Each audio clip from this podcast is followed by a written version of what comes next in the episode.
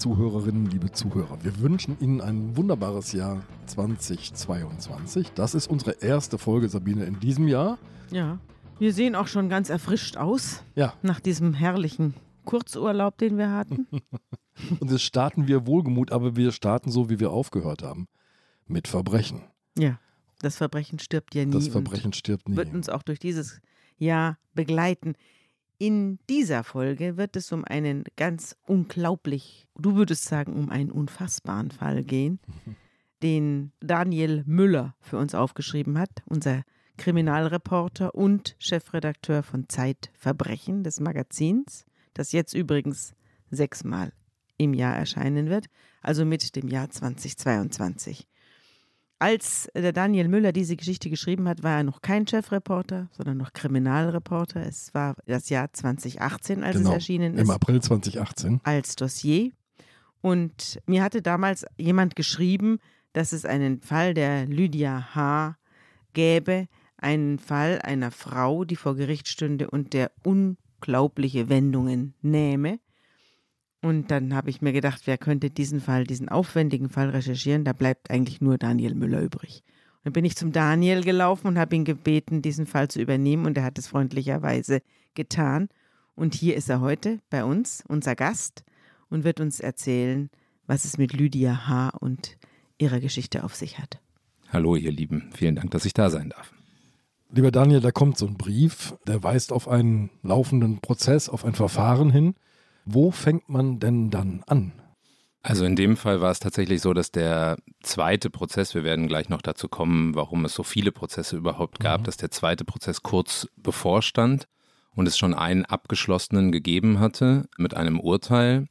Und dann habe ich mir natürlich erstmal die erste Presseberichterstattung angeschaut, um zu sehen, worum geht es hier eigentlich, was ist die Dimension dieses Falles und warum hat der Sender dieses Briefes so ein Interesse daran, dass wir diesen Fall angehen. Man kann es einmal ganz knapp sagen. Im ersten Prozess ist eine Frau wegen des Mordes an ihrem Ehemann zu lebenslänglicher Haft verurteilt worden. Ganz genau. Das passiert natürlich häufiger. Es ist jetzt erstmal an sich genommen kein besonderer Case. So, eine Frau tötet ihren Mann. Das passiert schon hin und wieder mal, so schrecklich es ist. Aber dieser Fall hatte eben ganz, ganz besondere Wendungen, die ich unheimlich interessant fand, insbesondere in der Biografie dieser Frau, der Lydia H. Und dem wollte ich mich widmen. Und dann bin ich als allererstes Mal auf ihre Anwälte zugegangen und habe um ein Gespräch gebeten, was sie mit, naja, etwas Zögerlichkeit dann auch zugelassen haben, ohne viel zu verraten, weil die natürlich auch jetzt nicht die Geheimnisse preisgeben dürfen, die in den Strafakten stehen, aber da konnte ich zumindest mal so einen ersten Zugang zu diesem Fall entwickeln. Du bist dann Erich begegnet bei deinen Recherchen. Ich glaube, mit Erich hattest du länger zu tun. Das ist richtig. Erich ist quasi der neue Lebensgefährtin der Lydia H. Und ihn traf ich dann bei Prozessbeginn auf dem Flur. Da war eine Menge los, da waren viele Journalisten, da waren viele Zuhörer, gerade in Aachen, wo dieser Prozess äh, lief, gibt es eine sehr rege Besucherschaft aus der Bevölkerung, so eine Art Prozessvolk, das immer zu spannenden Prozessen kommt, die sich da jeden Tag einfinden. Das habe ich auch an anderen Prozessen dort in Aachen erlebt. So eine erlebt. Wandergruppe. Das ist so eine Art Wandergruppe, genau. Sehr interessierte Laien und mit denen bin ich so ins Gespräch gekommen. Und dann sah ich eben diesen einen Mann, der immer von links nach rechts tigerte vor dem Saal, aber nie reinging.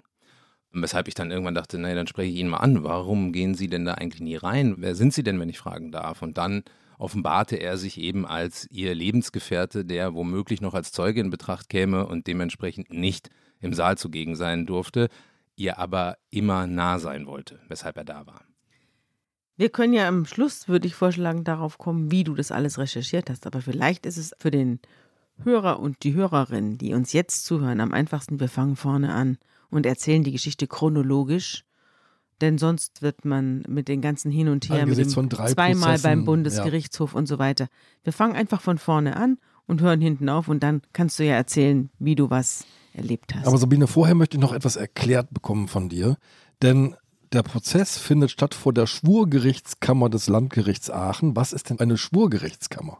Das Schwurgericht beschäftigt sich mit den schwersten Straftaten, die man sich vorstellen kann. Also mit wirklich schwerwiegender Kriminalität, wie zum Beispiel hier Mord. Ganz genau so ist es. Also wenn wir die Geschichte ganz chronologisch erzählen wollen, dann sollten wir sie beginnen im Jahr 1975, wo Lydia H. geboren wird, in einem Dorf am Rande des Schwarzwalds. Als Tochter zweier Zeugen Jehovas, der Vater Staubsaugervertreter, die Mutter eine relativ gescheiterte Boutiquebesitzerin, die hier und da immer mal wieder eine neue Boutique aufmacht, aber das alles funktioniert nicht so richtig. Es ist ein sehr strenger, freudloser Haushalt, in dem sie da groß wird. Die Eltern trennen sich bereits, als sie drei Jahre alt ist, trotz ihres religiösen Fanatismus und ziehen 50 Kilometer voneinander entfernt. Wie muss ich mir denn eine Jugend bei den Zeugen Jehovas vorstellen? Also in jedem Fall war das so, dadurch, dass die Eltern getrennt waren, musste erstmal entschieden werden, wo sie bleibt. Der ältere Bruder, der einige Jahre älter war, entschied sich, dass er zu Oma ging. Die kleine Lydia hatte überhaupt keine Entscheidungsgewalt darüber und ging also mit der Mutter, die in zehn Jahren siebenmal umzog, weil sie ständig die Miete nicht bezahlen konnte. Sie sah ihren Vater nur sehr selten. Das Schwierigste aber für sie war sicherlich, dass es überhaupt keine persönliche Zuwendung gab, gar keine stabile Beziehung, keine stabile Bindung.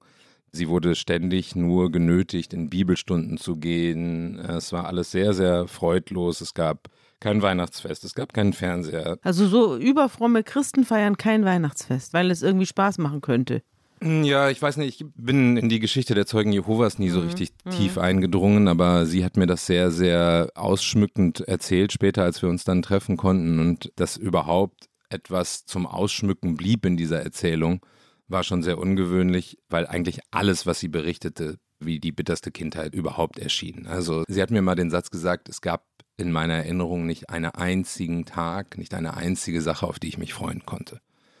Die Mutter war auch sehr aggressiv, offenbar sehr verbittert über ihr eigenes Leben, über ihren eigenen Misserfolg und hat das an ihrer Tochter ausgelassen. Und dadurch, dass sie ständig umzog, konnte natürlich auch keine andere soziale Beziehung wachsen. Exakt. Sie war auch nie im Kindergarten, sondern war immer bei irgendwelchen Tagesmüttern, die ihr auch nicht so wirklich getaugt haben. Durch das ständige Umziehen, genau wie du gesagt hast, gab es überhaupt keine Bindung, keine Freunde. Hatte sie dann doch mal in der Schule einen Freund gefunden, zog sie schon wieder um.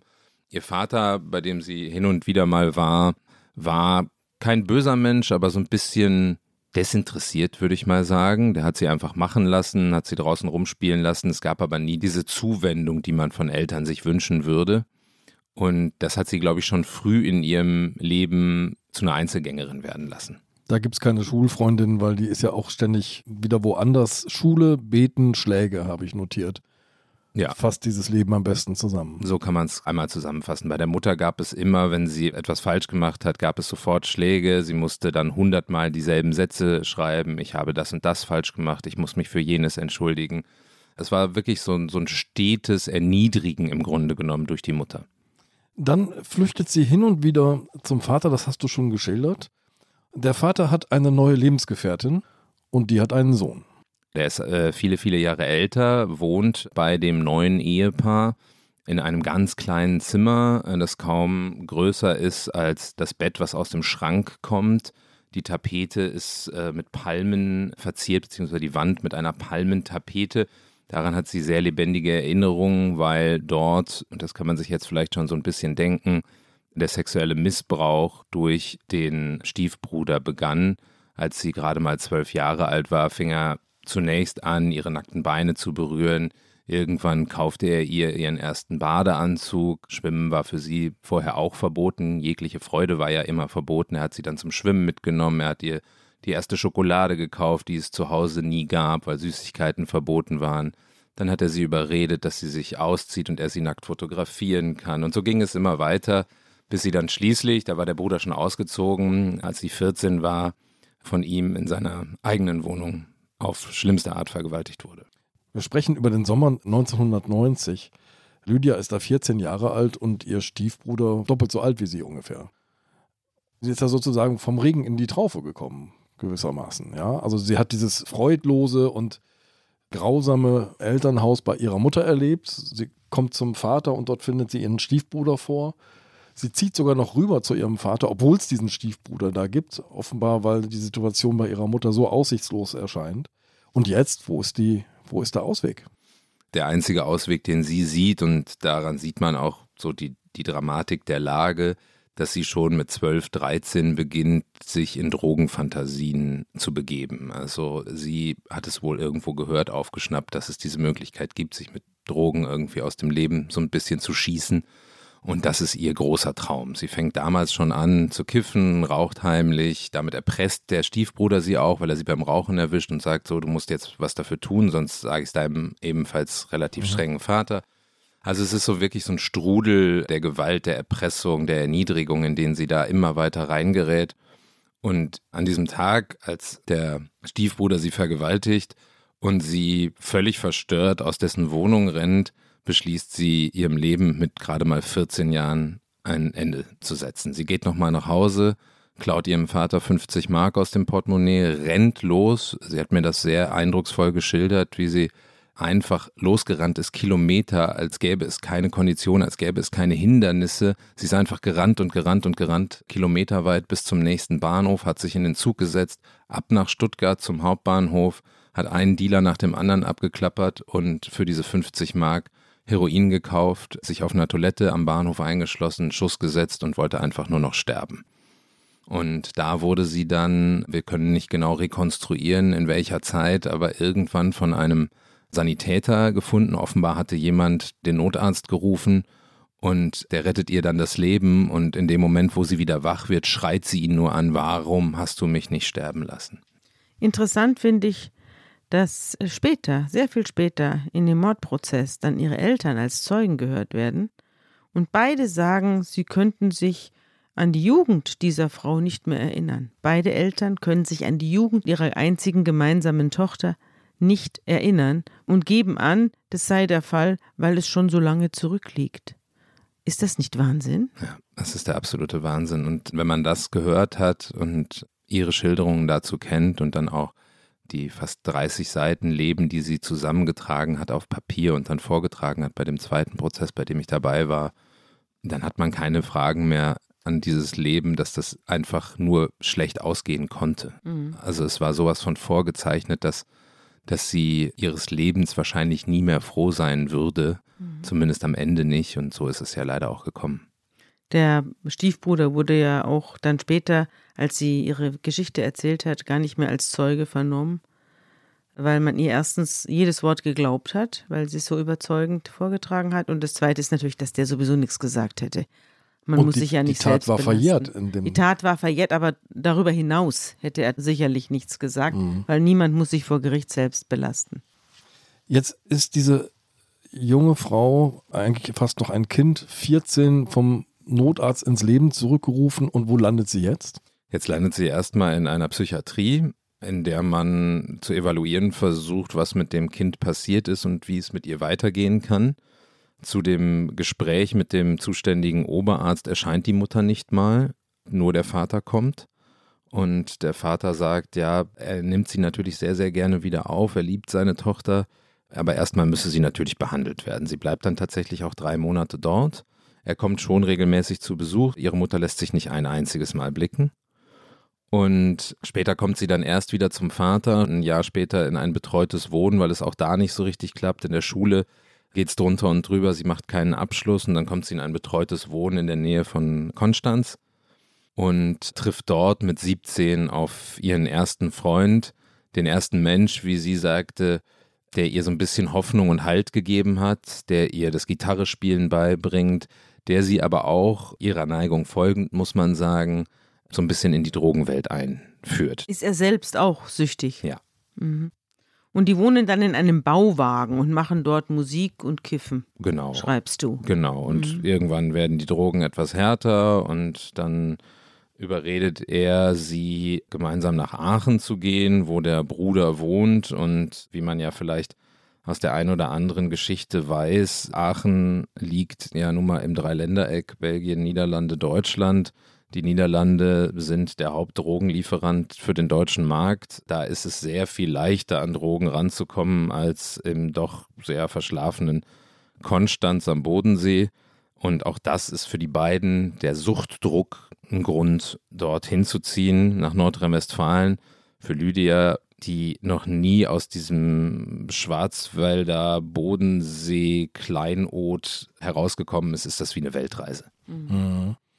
Die beiden spielen Gitarre, aber bald reicht die Straßenmusik, glaube ich, nicht mehr aus, um den Drogenkonsum zu finanzieren. Genau, am Anfang ist es schon so, dass sie vor allem mit ihrem Lieblingslied, das heißt Karl der Käfer, es ist so ein Protestlied aus den 90er Ein Jahren. Umweltprotestlied. Ein ne? Karl der Käfer Umweltprotestlied. wurde nie gefragt.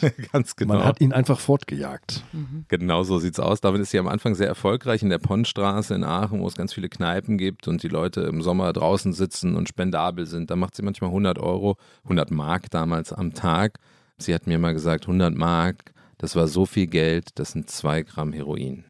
Also sie hat damals quasi das Geld schon rationiert, einfach nur für die Drogen. Umgerechnet in ihre Währung. Ja, so kann man es schön formulieren. Und dann merkt sie irgendwann, dass das reicht nicht mehr und fängt mit 17 an, sich zu prostituieren.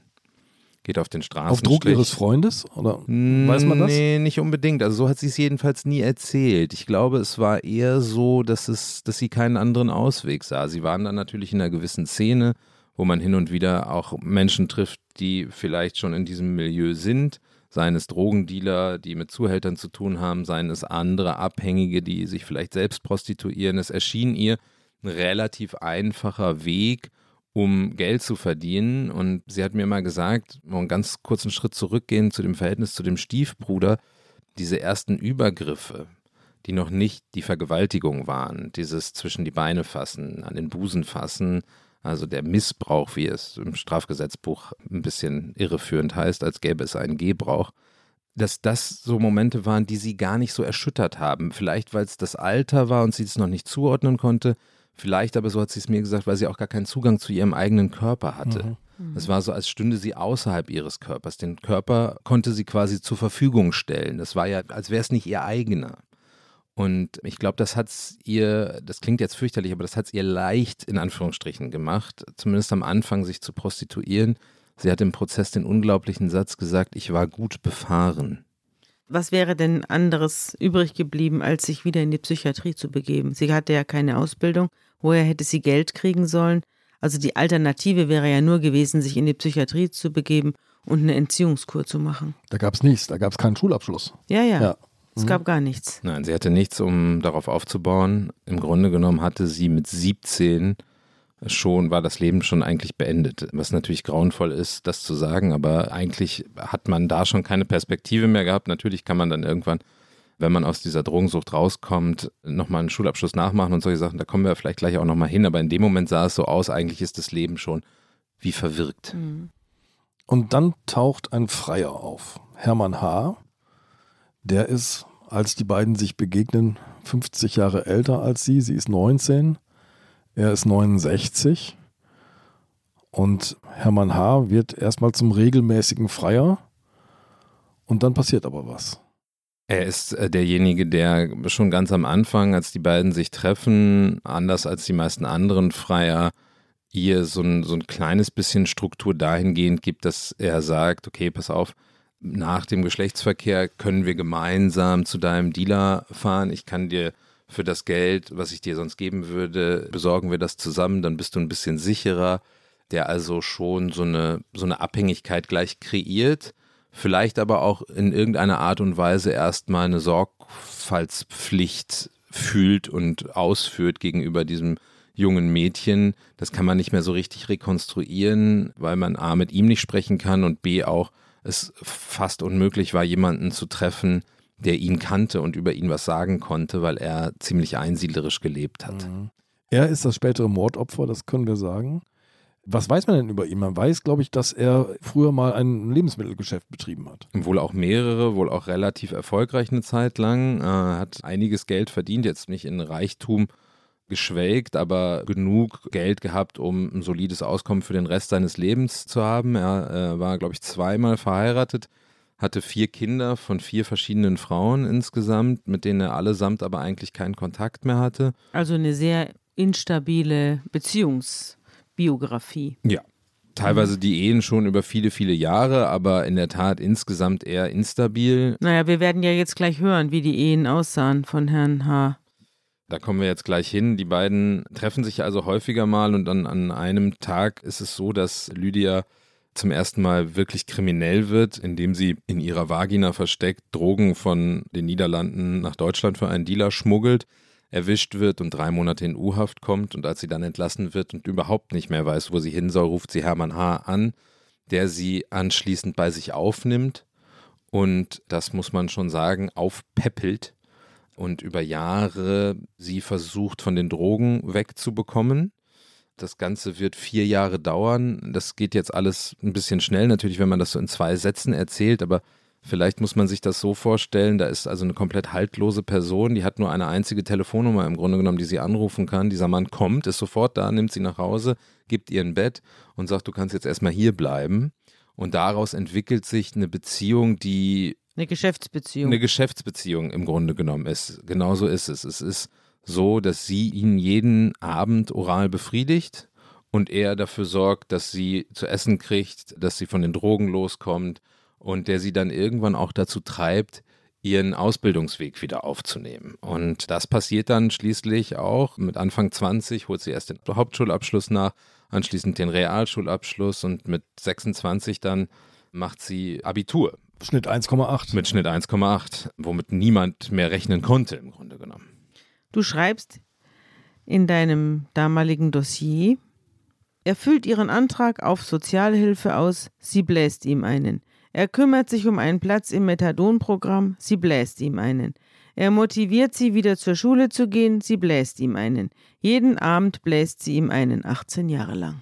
Ja, damit ist es glaube ich, ganz Damit gut ist der Inhalt dieser Beziehung auch schon erschöpfend beschrieben. Ja, da gab es auch, wie in ihrem vorherigen Leben, keinerlei Liebe, keinerlei wirkliche tiefe Verbundenheit, keine emotionalen Gespräche, kein Kontakt zu den jeweiligen Familien. Es war ein Einsiedlerleben von zwei Menschen, die zusammen, aber doch nebeneinander hergelebt er haben. Er guckt fernpausenlos und sie lernt. Ja. Und je erfolgreicher sie wird, desto herrischer wird er, weil er merkt, dass ihm so ein bisschen nach für nach die Kontrolle über sie entgleitet. Die Abhängigkeit geht verloren, je selbstständiger sie wird natürlich, ja. Ganz genau. Und irgendwann schafft sie das Unglaubliche. Als Kind hat sie mir mal erzählt, habe sie immer davon geträumt, Ärztin zu werden, aber habe sich eh für zu blöd gehalten. Und plötzlich hat sie dieses Abitur in der Tasche. 1,8. 1,8 und bewirbt sich an der RWTH in Aachen um einen Studienplatz für Medizin und bekommt die Zusage, das sei der glücklichste Tag in ihrem Leben gewesen, hat sie vor Gericht gesagt. Und dann fängt sie tatsächlich an zu studieren. Und das geht auch eine ganze Weile sehr, sehr gut. Sie ist eine erfolgreiche Studentin, sie kommt ohne Probleme dadurch. Die beiden leben ihr Leben, sie fahren ganz selten mal zusammen in den Urlaub. In all diesen Jahren, die sie dann irgendwann auch verheiratet sind, nach vielen, vielen Jahren beschließen sie irgendwann auch heiraten zu wollen, hat sie mir gesagt, gab es nicht ein einziges Mal, dass einer von den beiden die drei Worte gesagt hat, ich liebe dich. Das muss man sie sich mal vorstellen. Sie küssen sich auch nie. Sie küssen sich auch nie. Sie küssen sich nie und er sagt immer nur Püppi. Genau, er nennt sie Püppi, damit ist ja auch hinreichend beschrieben, welches Gefälle er da in dieser Beziehung sieht. Ne? Also als habe er sich da so ein Püppchen ins Haus gekauft. Das kann man da schön hinsetzen. Das können die anderen, die Nachbarn mal ein bisschen anstarren, neidisch. Sie war eine sehr attraktive Frau. Und das war, glaube ich, auch alles, was er wollte. Eine sexuelle Befriedigung und so eine Macht, so ein Machtmissbrauch gegenüber einer jungen, orientierungslosen Frau, die aber nun immer stärker wurde, immer mhm. selbstbewusster wurde, mit jedem Erfolg, der mhm. kam. Ja, ist für sie so eine Art Korsett oder so eine Art Exoskelett. Mhm. So kommt mir das vor, wenn ich das lese. Das ist schön, so habe ich es so hab noch nie betrachtet. Sie selbst fällt ja in sich zusammen, sobald sie alleine ist. Ja. Aber er hat, das ist eben seine Rolle. Und dafür nimmt sie eben dann seine ganzen ekelhaften Charakterzüge in Kauf. Er fängt dann auch tatsächlich, also es sind dann nicht mehr nur die ekligen Charakterzüge, sondern er fängt irgendwann auch an, körperlich aggressiv gegen sie zu werden wenn sie nicht pünktlich nach Hause kommt, wenn er nicht weiß, wo sie abends ist. Er ist rasend eifersüchtig, denkt, sie habe mit Sicherheit einen Liebhaber. Nicht ganz zu Unrecht ist er der Annahme, dass er allmählich zu alt ist für sie mit den 50 Jahren Altersunterschied. Und natürlich lernt sie viele Menschen kennen in ihrem Studium, aber auch da entwickelt sich keine Freundschaft. Mhm. Sie ist zu dieser Art von Bindung gar nicht so richtig in der Lage. Und um auf dieses Exoskelett zurückzukommen, das ist vielleicht wirklich ganz gut, weil sie weiß eigentlich, dass sie da in so einem Leben lebt, das null wünschenswert ist und überhaupt gar keine Perspektive in der Beziehung bietet, aber trotzdem braucht sie das. Sie muss jeden Abend zurückkehren, um diesen Halt weiter zu spüren, der ihr die Kraft gibt, dieses Studium zu meistern. Mhm.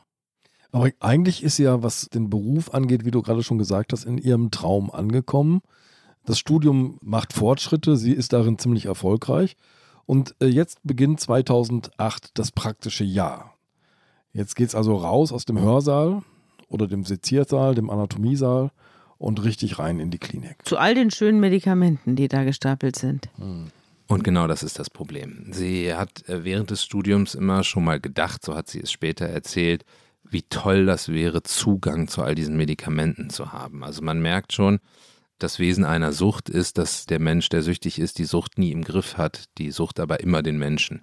Und selbst so viele Jahre clean zu sein, schützt nicht davor, doch wieder daran zu denken, wie wäre es denn, wenn ich jetzt mich quasi wie in so einem Smarties-Laden einfach bedienen könnte, einfach diese Dinger mit beiden Händen umsonst greifen. Darf ich mal dem Andreas eine Frage stellen? Weiß man denn über den Abusus unter Ärzten, was Medikamente, Morphium und Diazepam und Barbiturate angeht? Also Medikamentenmissbrauch unter Ärzten ist nichts Ungewöhnliches. Ich habe jetzt keine Zahlen im Kopf dazu, mhm. aber dieser Zugang und der Druck, unter dem Ärzte arbeiten, wenn die lange Schichten fahren zum Beispiel, mhm. und da steht das Aufputschmittel, ja, oder man ist völlig, völlig von der Rolle nach einer harten Schicht auf der Intensivstation und da steht das Mittel, das einen beruhigt, dann pendeln manche Ärzte zwischen Aufputschmittel und Beruhigungsmittel hin und her. Mhm. Und so entwickelt sich natürlich ganz häufig eine Sucht. Eine Normalisierung ja. des. Eine Normalisierung des, des Konsums. Das steht mhm. ja auch vor deiner Nase sozusagen. Ja.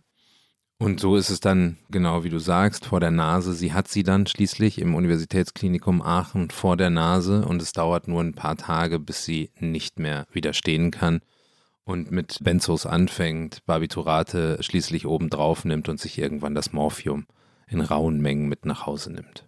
Das müsste aber eigentlich mal auffallen, denn gerade diese Medikamente werden natürlich streng kontrolliert, was die Mengen angeht. Da wird Buch geführt, was aus den Arzneischränken entnommen wird. Da ist sie aber bisher nicht aufgefallen dann? ja, das sollte man natürlich meinen, aber wenn man, äh, wie ich, den Fall Nils Högel recherchiert hat, ja. weiß man, dass die Medikamentenkontrolle in den Krankenhäusern, gerade in diesen Jahren, wir sprechen hier von 2008, das war kurz nachdem Nils Högel sein Unwesen getrieben hat, wenige Jahre, noch nicht so fortgeschritten war und nicht so ideal war, wie es heute vielleicht und hoffentlich in den meisten Krankenhäusern ist. Dann will sie auch noch Anästhesistin werden. Das heißt also, sie will den Rauschzustand zu ihrem Beruf machen. Ja, das ist natürlich eine Ironie der Geschichte, dass es ausgerechnet die Anästhesie sein soll. Vielleicht ist es ja auch nicht eine Ironie, sondern zwangsläufig, weil es sie natürlich zu diesen Medikamenten hinzieht. Ja. 2009, also sie, sie beschließt dieses praktische Jahr, kommt ohne große Auffälligkeiten tatsächlich gut durch. Nur ihr Ehemann Hermann H. bemerkt das natürlich sehr wohl was natürlich für viel Diskussion zu Hause sorgt, für viel Sorge. Das ist jetzt so ein positives Wort, deswegen weiß ich gar nicht, ob ich es verwenden soll bei ihm.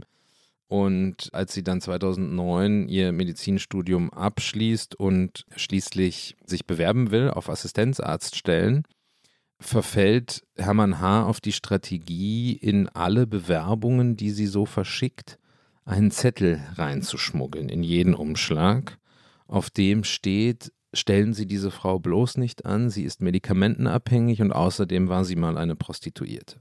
Er ist jetzt 83 Jahre alt, der alte Hermann H., und versucht jetzt mit letzten Mitteln die flügge gewordene Lebensgefährtin zu halten. Ganz genau so ist es und sie bekommt davon aber zunächst nichts mit, wundert sich nur, weil sie einen guten Abschluss gemacht hat darüber und auch noch promoviert hat. Das wollen wir vielleicht mhm. auch nicht unterschlagen. Sie hat nebenbei auch noch promoviert. Mit ne? der Note gut. Mit der Note gut, wenn wir mal überlegen, von wo sie kommt, als sie 17 war. Ist das eine unglaubliche Leistung. Das kann man einfach mal so hinstellen, finde ich. Diese Frau hat für ihre Biografie einfach Unglaubliches geleistet und sieht sich aber trotzdem mit dieser Flut von Absagen konfrontiert, die sie sich nicht erklären kann in dieser Zeit auch frustriert durch diese Absagenwelle und von den ständigen Streitereien mit ihrem Ehemann meldet sie sich dann 2010 bei einem Datingportal an. Das heißt Easy Flirt. Ich weiß nicht, ob es das noch gibt. Das kann ich nicht genau beantworten. Sie unternimmt einen ersten Versuch, merkt aber, diese ganzen Männer, mit denen sie da ins Chatten kommt, wollen nur Sex von ihr und das interessiert sie überhaupt nicht. Sie ist auf der Suche nach echtem Austausch und mhm. probiert es dann ein paar Monate später wieder mit ihrem Aliasnamen Larissa Prunk und trifft dort auf den grauen Wolf. Ja, der graue Wolf. Im November 2010 ist das. Wer verbirgt sich denn hinter dem grauen Wolf? Der vorhin schon einmal angesprochene, vor dem Gerichtssaal auf und ab tigernde Erich. Und Erich ist im Vergleich zu ihrem Ehemann Hermann H. ein junger Hüpfer, allerdings im Vergleich zu Lydia H. dann doch immer noch ein Senior, denn er ist zwar nicht 50, aber 30 Jahre älter als sie. Ein pensionierter Französisch- und Musiklehrer, ein sehr romantischer, nachdenklicher, interessanter Mann, den ich dann, das kann ich ja gleich mal schildern, sehr nah und eng kennengelernt habe über die Jahre, die ich diese Geschichte dann schlussendlich verfolgt habe.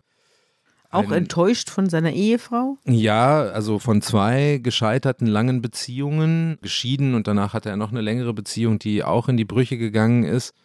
Und er ist schon so ein, trotz seines fortgeschrittenen Alters, hat er sich so eine jugendliche Schwärmerei bewahrt der ist so auf der Suche nach der großen Liebe immer noch. Das hat so was Shakespearehaftes mhm. irgendwie mhm. bei dem, was aber total schön ist, weil man es ihm total abnimmt. Also er schreibt auch sehr so sehr erotische, schwülstige Gedichte und ist ein Weintrinker, kennt sich mit ganz vielen Sachen aus, kann stundenlang über französische Dessertweine reden und über menschengemachte Naturkatastrophen, über Literatur, über Fugen. Also es ist so, er ist sehr gebildet, gefällt sich auch ein bisschen darin, spricht fließend Französisch. Ja, irgendwie wie so ein, wie so ein Genussmensch, wie man sich ihn vorstellt, der da irgendwo am Rande des Schwarzwalds in einem hübschen kleinen Städtchen hockt und seinen Wein schwenkt. Und Krafttraining macht. Und auch noch Krafttraining macht. Er achtet auch sehr auf seinen Körper.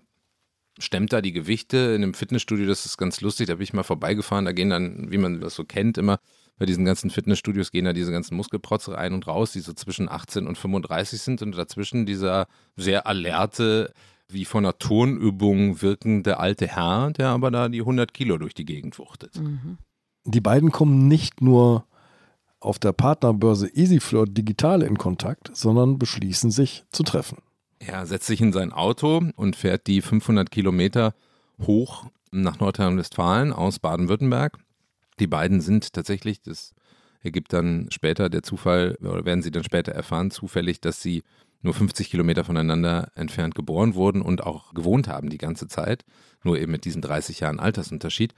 Er fährt also die 500 Kilometer hoch nach Aachen und übernachtet dort in einem Hotel und trifft sie, lässt sich von ihr die Stadt zeigen und hört ihr einfach den ganzen Tag zu. Und sie, so absolut in Not, endlich mal jemandem ihre Geschichte zu erzählen, ihre Gefühle mitzuteilen, legt ihm die ganze Geschichte hin. Also sie spart einige Sachen aus, die Vergewaltigung, von der berichtet sie nicht, aber von der Drogensucht, von der Prostitution, von dem Medizinstudium, also im Grunde genommen einmal das ganze Leben hingelegt in wenigen Stunden und von Hermann H., dem sie sich nur noch im Drogenrausch nähern kann. Ganz genau. Er weiß also, dass sie verheiratet ist, was ihn nicht stört, wie er mir später auch gesagt hat. Er war einfach so froh, so eine tolle, faszinierende Frau kennenzulernen.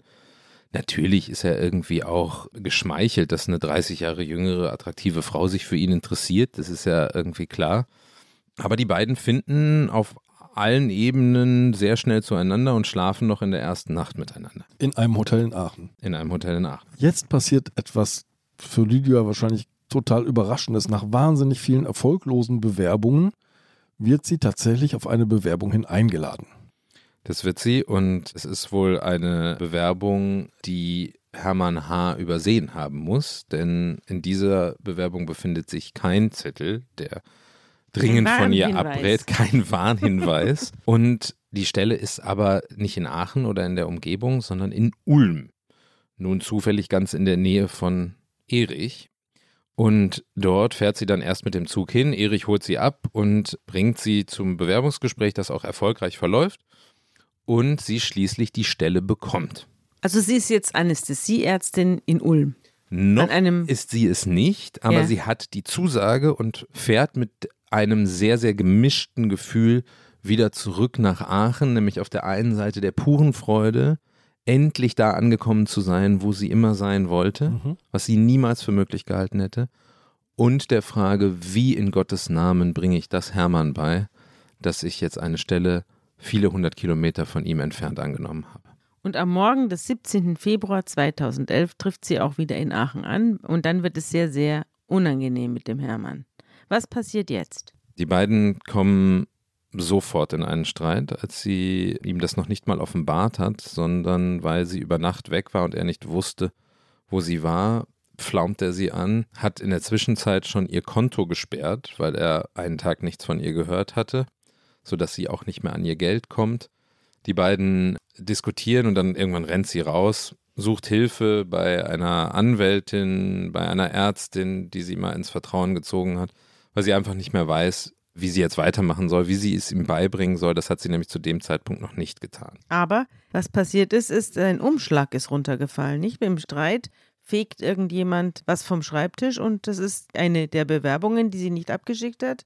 Und dabei fällt der Zettel raus, der Warnzettel, der bereits im Umschlag drin war. Der Zettel, und sie weiß jetzt, warum es jetzt die ganze Zeit Absagen geregnet hat. Der Zettel fällt aus dem Umschlag und endlich weiß sie es und vor lauter Wut schreit sie ihn erstmal an, rennt aber dann raus und kommt dann auch erstmal am nächsten Tag wieder. Wir sind dann quasi jetzt am 18. Februar und der Streit geht einfach unvermindert weiter. Er wirft ihr die unmöglichsten Dinge an den Kopf, nennt sie eine Privatnutte, mehr sei sie ohnehin nie gewesen, sie sei auch zu nichts höherem berufen als das. Wenn er sie nicht ausgehalten hätte, wäre sie längst tot in der Gosse und so weiter und so fort. Also und er werde das, dafür sorgen, dass ihr die Approbation entzogen wird. Das hat er auch gesagt. Das hat er auch gesagt und das ist natürlich eine unmissverständliche Drohung. Und dann kommt es dazu, wir wollen es mal noch nicht bewerten, sondern es einfach rein faktisch erzählen, dass sie in die Küche geht, Morphiumspritzen aufzieht, also mehrere Ampullen in einer Spritze aufzieht und dann mit dieser Spritze zurück ins Wohnzimmer kommt, wo nach ihrer Schilderung das Geschrei weitergeht und er sie noch anschreit und sagt, äh, was willst du mit der Spritze, du Nutte? Was willst du mit dieser Spritze? Dann schlägt er ihr ins Gesicht, so hat sie es geschildert, und in dem Moment rammt sie ihm die Spritze in den Oberschenkel und verlässt die Wohnung. Ja, und drückt vorher ab. Und drückt vorher ab, natürlich. Und mehrere ja. Ampullen Morphium ergießen sich in den 83-Jährigen. Mindestens fünf. Das konnte nicht mehr am Ende nicht mehr ganz nachgewiesen werden. Zwischen fünf und zehn haben die toxikologischen Untersuchungen später mhm. ergeben. Sie verlässt also die Wohnung kehrt erst am nächsten Morgen zurück und findet ihren eigenen Ehemann tot, halbnackt vorm Sofa liegen. Und wie sie es geschildert hat, kann überhaupt nicht fassen, warum der da jetzt tot liegt. Hat diese Spritze vollkommen ausgeblendet. Das könnte natürlich in einem akuten Trauma immer so passieren. Ich kann das aber am Ende des Tages nicht bewerten, ob das wirklich so war oder nicht. Fest steht nur, dass sie als allererstes Erich anruft und fragt, was soll ich tun? Der auch völlig basserstaunt rät ihr, einen Arzt anzurufen und zu fragen, was man tun muss. Also ruft sie die Hausärztin an, die sie aber irgendwie nicht richtig erwischt, um dann letztendlich den Notarzt anzurufen, der dann auch kommt und den Tod feststellt. Das ist der 19. Februar 2011. Und zunächst mal findet der Notarzt ja jetzt einen 83-jährigen Mann vor, der leblos vor ihm liegt und bei dem jetzt die Todesursache unklar ist, aber bei einem 83-jährigen vielleicht auch nicht ganz überraschend, dass jemand in diesem Alter stirbt. Zumal er auch multimorbide war. Er hatte also schon lange, lange Herzprobleme, ernsthafte Herzprobleme, hat zig verschiedene Medikamente genommen, war lungenkrank, hatte COPD, Blutdruckprobleme. Also es war tatsächlich so, dass man auch einfach hätte annehmen können, der Mann ist umgefallen, gestorben. Und das ist auch zunächst einmal das, was der Notarzt annimmt, wobei dem eine Platzwunde am Kopf auffällt. Und das unterscheidet ihn von vielen anderen nicht so aufmerksamen Ärzten. Sabine nickt schon, weil sie dieses Thema sehr, sehr gut kennt. Ja. Die ungeklärten Todesfälle. Ja, wir haben ja mehrere Folgen am Anfang unseres Podcasts. Wer jetzt zurückhören möchte, kann sich die alle nochmal reinziehen über nicht entdeckte Tötungsdelikte. Und mich hat es wirklich überrascht. Dieser Notarzt war ungewöhnlich aufmerksam. Und deswegen wird auch eine toxikologische Untersuchung veranlasst. Die haben allerdings am Anfang dort überhaupt keinen Impetus, sie zu verhaften oder sie zu verhören oder so, als die Polizei, die ja dann auch natürlich kommen muss, um, um den Tatort in Anführungsstrichen zu sichern. Das ist ja Protokoll, dass dann auch die Polizei kommt, wenn der Notarzt einen toten Menschen findet. Und die entdecken aber erstmal auch gar nichts, obwohl die Spritze tatsächlich einfach in einem Müllbeutel, sogar sichtbar in so einem gelben Sack, an der Tür hängt in der Küche. Sie hat also keinerlei Spuren verwischt oder irgendwie versucht, die Schuld von sich zu weisen. Sie ging offenbar einfach in ihrem Kopf davon aus, dass sie damit gar nichts zu tun haben kann. Und so tritt sie nun wenig später, also räumt die Wohnung auf, klärt alles mit dem Erbe und so weiter und zieht nach Ulm und tritt ihren Dienst im Klinikum in Ulm an. Erst im Juli 2011 wird sie dann verhaftet. Was ist passiert? In der Zwischenzeit ist das toxikologische Ergebnis gekommen und die Kriminalpolizei ermittelt im Hintergrund, nachdem dieses Gutachten festgestellt hat, dass es mindestens fünf Pullen Morphium waren, also eine letale Dosis, die sich im Blut des Toten befunden hat, ermitteln sie im Hintergrund gegen Lydia H., checken ihre Kontobewegungen, befragen Zeugen, unter anderem in der Bibliothek, wo sie immer gelernt hat, lernen dort ihren Spind aus, weil sie von irgendwo gehört haben, dass sie womöglich da noch weiteres Morphium verstecken könnte. Und irgendwann kommen sie dann tatsächlich zu ihr nach Ulm und nehmen sie fest. Und stecken sie in Untersuchungshaft. Und stecken sie in Untersuchungshaft. Zu dieser Zeit lebt sie zwar alleine in Ulm, aber bereits in einer Beziehung mit Erich. Das ist quasi also nahtlos ineinander übergegangen. Erich ist ihr da in der schweren Zeit, wie er ja dachte, für sie und für sie fühlte sich das durchaus auch so an, nach dem Tod ihres Mannes beigestanden. Die beiden sehen sich sehr regelmäßig. Er übernachtet mal in ihrer Wohnung, sie mal bei ihm. Und daraus entwickelt sich so langsam eine relativ stabile Beziehung, bis sie dann eben verhaftet wird und ihn anruft und sagt, du, die haben mich, die haben mich verhaftet wegen des Mordes an, an Hermann. Und dieser Moment, das hat er mir später geschildert, da war für ihn klar, nee, sie hat niemals gewollt, dass er stirbt. Selbst wenn sie es gemacht hat, niemals hätte sie gewollt, dass er stirbt. So ein Mensch ist sie nicht. Und weil er sich seiner Menschenkenntnis so gewahr ist, ist er bei ihr geblieben. So muss er auch gedacht haben, denn sonst hätte er sich ja vielleicht auch den Reim drauf machen können, dass er unter Umständen auch der Nächste ist. Wer einmal einen Ehemann umgebracht hat, der kann es ja dann auch beim nächsten Ehemann im Opa-Alter oh. probieren. Werbung. Liebe Hörerinnen und Hörer, Sie möchten das Magazin zum Podcast einmal unverbindlich testen? Dann lassen Sie sich Ihre persönliche Zeitverbrechen-Ausgabe gratis nach Hause liefern. Jetzt bestellen unter www.zeit.de/slash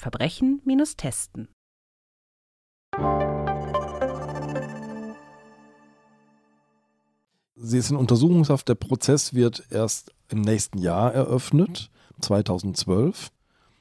Da kommt die Schwurgerichtskammer des Landgerichts Aachen zu dem von uns schon zitierten Urteil lebenslange Haft wegen Mordes. Die Anwälte, Lydias Anwälte, beantragen Revision. Warum? Also in Lydias Version kann es niemals Mord gewesen sein. Die Schwurgerichtskammer in Aachen geht davon aus, dass sie ihren Ehemann aufgrund von niedrigen Beweggründen, nämlich der Tatsache, dass er ihr quasi den Geldhahn abgedreht hätte, dass er sie verraten wollte an die Approbationskammer, an die Ärztekammer und aus Heimtücke, weil er sich des Angriffes nicht gewahr war, weil sie in dem Urteil davon ausging, dass er auf dem Sofa schlief, als sie ihn angegriffen hat. Mhm dass sie also aus diesen beiden Mordmerkmalen heraus getötet hat. Lydia Haas Version war eine ganz andere. Sie hat allerdings in dem ersten Prozess sehr, sehr lange geschwiegen, hat auch nichts zu ihrer Person offenbart. Das war die Strategie ihres ersten Anwaltes, des inzwischen verstorbenen Herrn Birkenstock. Dem wir begegnet sind schon mal. Im Fall Kachelmann unter anderem. Mhm. Und ihre neuen Anwälte aus Köln, Marc Sitzer und Ulrich Sommer, die dann die Revision führen,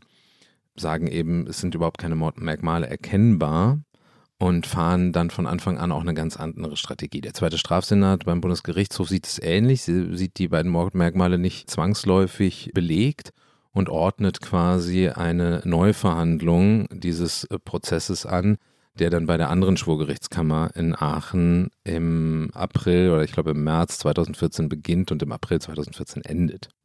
Und da fällt ein ganz anderes Urteil. Da fällt ein ganz anderes Urteil, ein deutlich milderes Urteil. Zunächst einmal geht die Kammer von Totschlag aus, nicht von Mord. Jetzt aber hat sie alles erzählt. Jetzt aber, Bei diesem zweiten genau. Hauptverfahren warst du ja dabei. Da hast du drin gesessen, vor der Türe rannte der Lebensgefährte Erich auf und ab. Jetzt sind wir in der Situation, als du auf die beiden auch persönlich gestoßen bist Und jetzt wird ausgepackt. Jetzt liest sie 30 Seiten über ihr ganzes Leben vor und beantwortet alle Fragen. Also die Strategie der zweiten Verteidiger, also der Nachfolgeverteidiger Sommer und Co., war also das Gegenteil des ersten Verteidigers. Der erste hat sie schweigen lassen, der zweite sagt, alles raus. Genau, also beim ersten Prozess war es so, dass sie gemerkt haben, wenn sie jetzt weiter schweigt, geht sie definitiv mit Mord raus. Dahin lief das Verfahren, deswegen haben sie ganz, ganz kurz vor Schluss sie doch noch gestehen lassen, aber relativ wenig erzählen und erklären lassen. Es war alles sehr, sehr dünn. Jetzt war die Strategie eben die komplette Transparenz, so gut es eben geht und vor allem auch in ihren eigenen Worten. Und das darf man, glaube ich, immer nicht unterschätzen vor Gericht, was so ein Geständnis dann doch ausmacht, wenn es wirklich fundiert, profund und mit so einem Echtheitsgefühl transportiert wird. Jetzt ist ja die Situation, in der ich den Brief bekommen habe und du dann eingestiegen bist in die Recherche. Jetzt hast du ja auch vor Gericht die beiden kennengelernt. Sie jetzt war jetzt als Angeklagte da. Und jetzt schildere mal, was du gesehen hast. Wie sieht sie aus? Wie wirkt sie? Was ist das für eine Frau? Also in diesem ersten Verfahren saß mir eine sorgsam angezogene. Ich hatte so ein bisschen das Gefühl, es war so von der Verteidigung ganz gut organisiert, im schwarzen Kostüm, frisch gemachte Haare, sehr, sehr zurückhaltend, devot fast dort sitzend, wohl wissend, dass es hier um ihr Leben geht und so ein bisschen wie kurz vor dem Sprung immer, so als hätte sie als hätte sie Angst, dass von hinten gleich jemand kommt und sie, sie wegnimmt. Also sie war so sehr, hat sich sehr oft umgesehen, nach links, nach rechts, nach hinten, nach vorne, als wittere sie jemanden, der ihr irgendwas Böses wolle. Und ich glaube, das war so ein bisschen Ausdruck dessen, dass sie immer noch nicht so ganz fassen konnte, dass sie eigentlich auf dieser Anklagebank saß, obwohl sie ja schon verurteilt worden war wegen Mordes, weil sie immer noch nicht, wohlwissend, dass sie es getan hat, es nicht so richtig zulassen konnte, dass sich vor sich selbst einzugestehen, dass sie das wirklich getan hat, weil sie das irgendwie mit ihrem Selbstverständnis nicht übereinbringen konnte. Und sie hat dann eben diese 30 erwähnten Seiten vorgetragen, sehr ruhig, sehr langsam, es hat viele Stunden gedauert. Hat sie das Gericht dann einfach lesen lassen ja. oder gab es einfach Fragen zwischendurch? Nein, wirklich 30 Seiten vorgelesen. Ja. Mein Leben. Das war eine irre Stimmung. Da hätte man wirklich eine Stecknadel fallen hören können in diesem Gerichtssaal. Alle waren ganz, ganz aufmerksam, weil sie auch nicht so laut gesprochen hat. Äh, das Einzige, was man hörte, war das Klicken meiner Tastatur, weil ich alles mitgeschrieben habe. Und äh, es war eine ganz, ganz eigenartige Atmosphäre.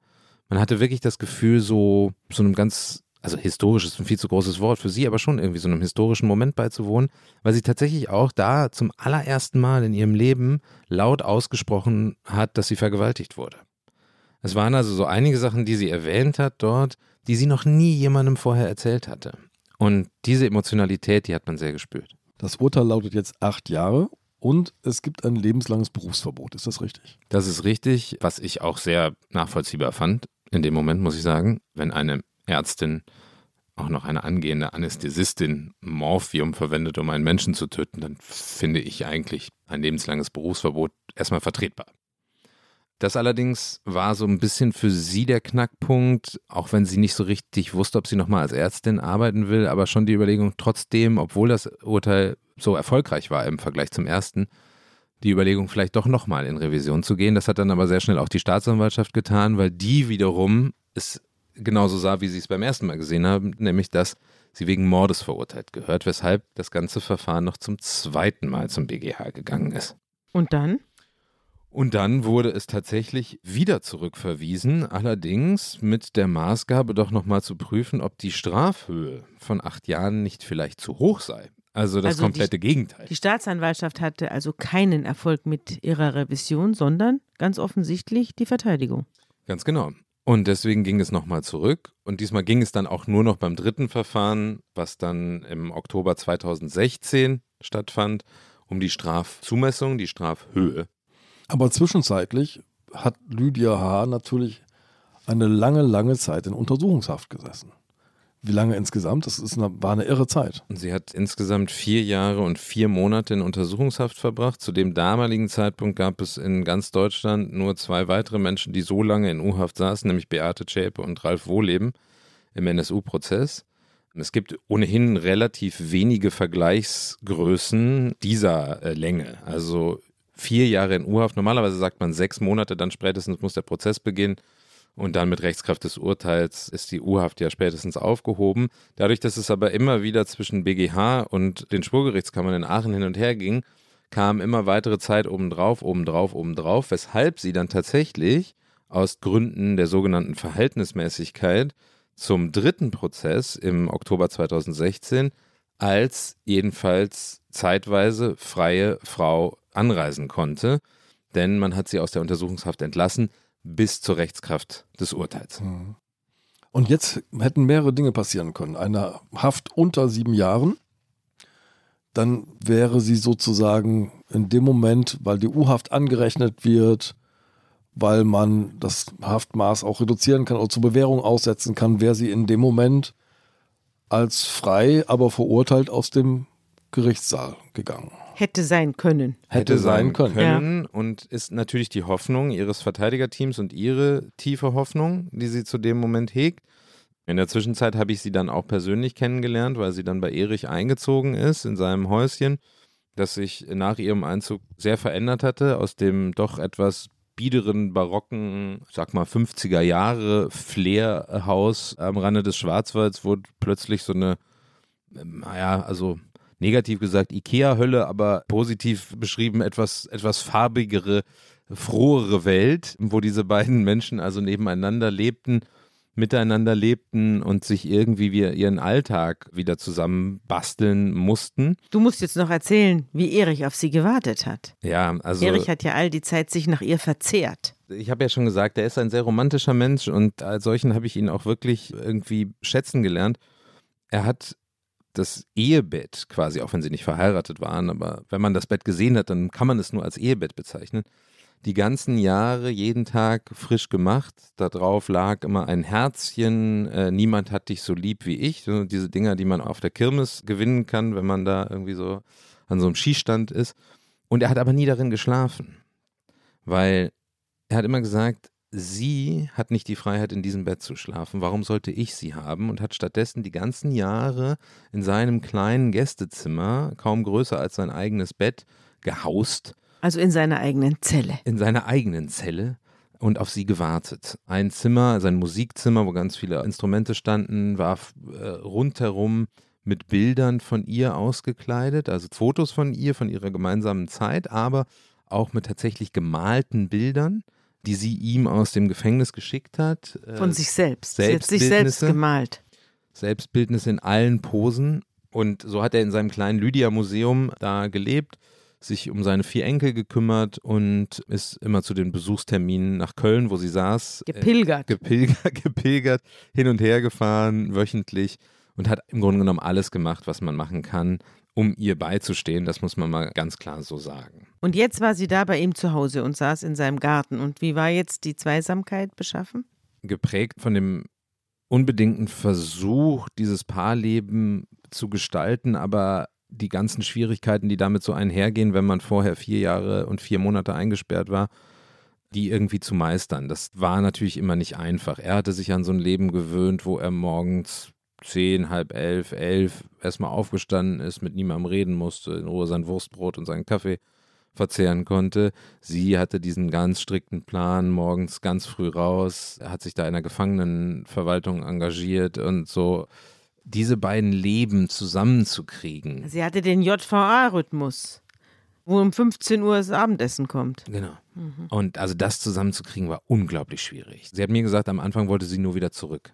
Sie wollte zurück in die Struktur, wieder rein in diesen Alltag. Auch eine Suche nach Sicherheit wieder. Ne? Du hast vorhin dieses Exoskelett erwähnt, also den äußeren Rahmen, den es für einen Menschen gibt, der sich selber ganz haltlos fühlt. Und wir haben ja schon öfter darüber geredet, dass die Haft und die Haftanstalt manchmal zu diesem sicheren äußeren Rahmen wird für einige Menschen. Und ihr hat das ganz offensichtlich gut getan, diese Struktur. Und die gab es da nun nicht mehr. Dafür gab es endlich das Leben mit dem Mann, den sie wirklich liebte. Sie hat mir gesagt, das ist der erste Mann, den ich wirklich geliebt habe. Und die beiden haben sich schon, also sie waren sehr zärtlich zueinander, auch sehr flapsig, lustig miteinander, fielen sich ständig direkt ins Wort. Zwei sind Menschen, die unheimlich viel reden können. Und irgendwie hatte ich da, als ich sie zu dem Zeitpunkt getroffen habe, wirklich das Gefühl, da ist ein Glück zwischen den beiden, das noch viel Arbeit verlangt, aber das schon da ist. Mhm. Und dann kommt das Urteil im dritten Prozess. Wie lange hat denn der dritte Prozess gedauert? Der hat am 25. Oktober 2016 angefangen. Und warst du da auch vor Ort? Da war ich auch vor Ort und da hat er auch geendet an dem Tag, weil es tatsächlich nur um die Strafzumessung ging. Mhm. Und die Staatsanwaltschaft selbst, diesmal ein neuer Vertreter der Staatsanwaltschaft, der hat das offenbar ganz anders gesehen als seine Vorgänger und hat eine Strafe beantragt von, ich weiß es nicht mehr ganz genau, sechs Jahren und acht Monaten jedenfalls genau die Anzahl, die dazu geführt hätte, dass sie nach der sogenannten Zweidrittelstrafe, das ist so die übliche Zeit, nach der Leute wegen guter Führung entlassen werden können auf Bewährung, dass genau diese Strafe also ausgesprochen wird, sodass sie danach einfach hätte nach Hause gehen können. Das hat natürlich auch die Verteidigung gefordert.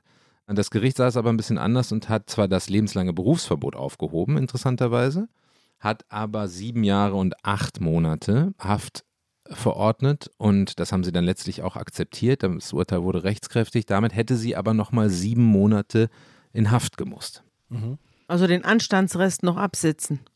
Genau. Mhm.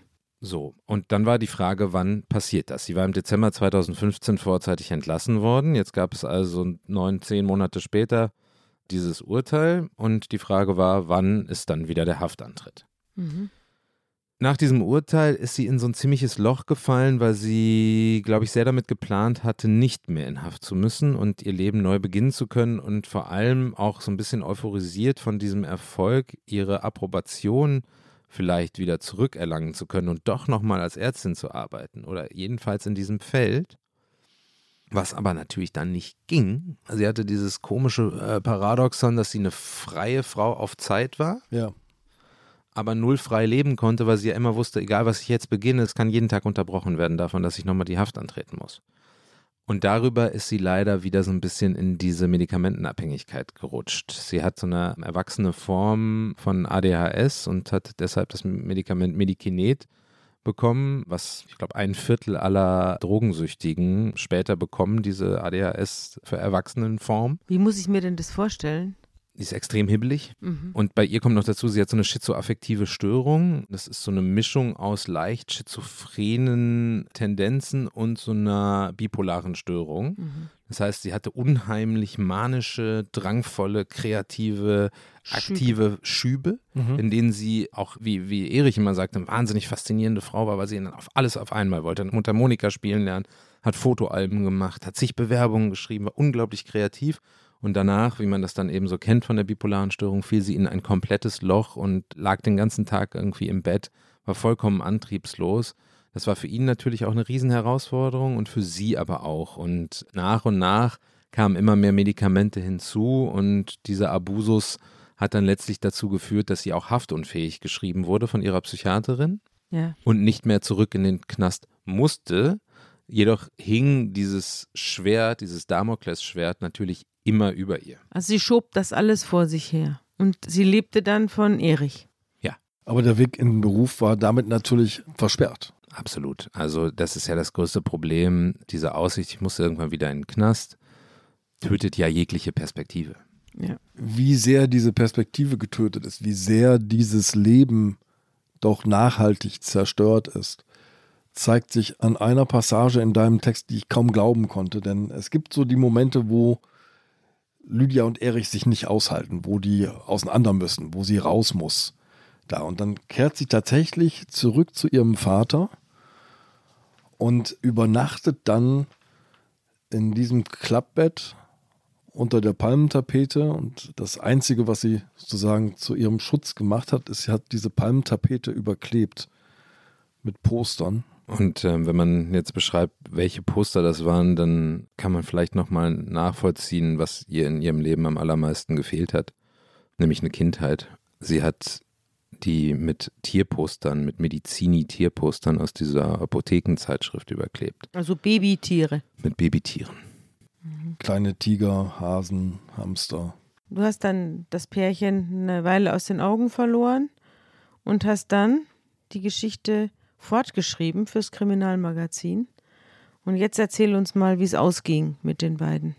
Sie hat ja die Haft niemals angetreten. Die Haft hat sie niemals angetreten und ich bin auch nach Erscheinen, deswegen ist nicht ganz richtig, dass ich sie aus den Augen verloren habe, weil ich habe tatsächlich auch nach Erscheinen dieses Dossiers, die noch, wenn ich in der Nähe war, auf anderen Recherchen, bin ich immer mal rumgefahren und habe sie immer wieder getroffen und ich weiß noch genau, ich war im Urlaub in, in Budapest über Silvester und stand in einem Museum in Budapest am 29. Dezember und bekam eine SMS von Erich, in der einfach nur stand, Lydia ist tot. Es war also ja, ein bisschen mehr als ein halbes Jahr nach Erscheinen des Dossiers. Also noch im Jahr 2018? Noch im Jahr 2018. Sie war 43 Jahre alt? 43 Jahre alt und ich habe ihn sofort angerufen und habe gefragt, was passiert ist. Und er sagte den Satz, vielleicht, lieber Herr Müller, muss man sagen, sie war einfach lebensmüde. Hat sie sich denn das Leben genommen? Das ist eine Frage, die nicht? letztlich nicht zu beantworten ist. Ich fand irgendwie, dass dieser Satz das ganz gut geklammert hat, weil er, weil er im Grunde genommen beides zulässt. Also er lässt die Argumentationslinie zu, sie hat sich das Leben genommen oder ihr Körper oder ihr Geist oder ihr Herz haben einfach aufgegeben in dieser Nacht. Ja, du hast ja auch geschrieben, dass sie sehr krank ist. Sie hatte ja viele Leiden inzwischen. Sie hatte, glaube ich, auch Diabetes inzwischen und Hepatitis und Herzprobleme. Und sie war wahnsinnig dünn, also unterernährt durch die Sucht oder wodurch? Ja, also sie hat tatsächlich durch die Sucht kaum noch gegessen, viel zu wenig jedenfalls. Und durch den Diabetes wurde es natürlich auch wahnsinnig schwierig. Sie unterzuckerte ständig, hatte so Episoden, da ist wohl viel zusammengekommen. Vielleicht sollte man noch erwähnen, weil das, das fände ich irgendwie ganz fair, diese ja doch sehr schwierige Kindheit, die sie hatte, zumindest mit dem Teil ihres Vaters, mit dem Verhältnis zu ihrem Vater, hat sie vor ihrem Tod durchaus noch Frieden geschlossen. Sie war gern dort. Er hat sich dann auch wieder sehr viel um sie gekümmert im hohen Alter, das muss man schon sagen. Sie ist dann immer so ein bisschen gependelt zwischen diesen beiden alten Männern, muss man ja sagen, die eine sehr gute und enge Bindung über die Jahre zueinander gewonnen haben, die jetzt auch immer gemeinsam an, an ihr Grab fahren. Ich war auch mit den beiden dort einmal. Immer mittwochs, ne? Genau, die gehen da jede Woche hin. Und was natürlich wahnsinnig bitter ist, wo wir gerade von diesen Medizini-Postern schon gesprochen haben, sie ist tatsächlich in diesem Bett verstorben. Du stellst eine Frage, die mir, seit ich das gelesen habe, die ganze Zeit nachgeht, Daniel. Wie sehr kann jemand Täter sein, der ein Leben lang Opfer war? Das hat mir sehr zu denken gegeben. Danke, dass du uns diese Geschichte mitgebracht hast. Ja, die Frage stellen wir uns ja in diesem Podcast häufiger und heute einmal mehr. Gut, dass du da warst. Tschüss. Vielen Dank und sehr gerne.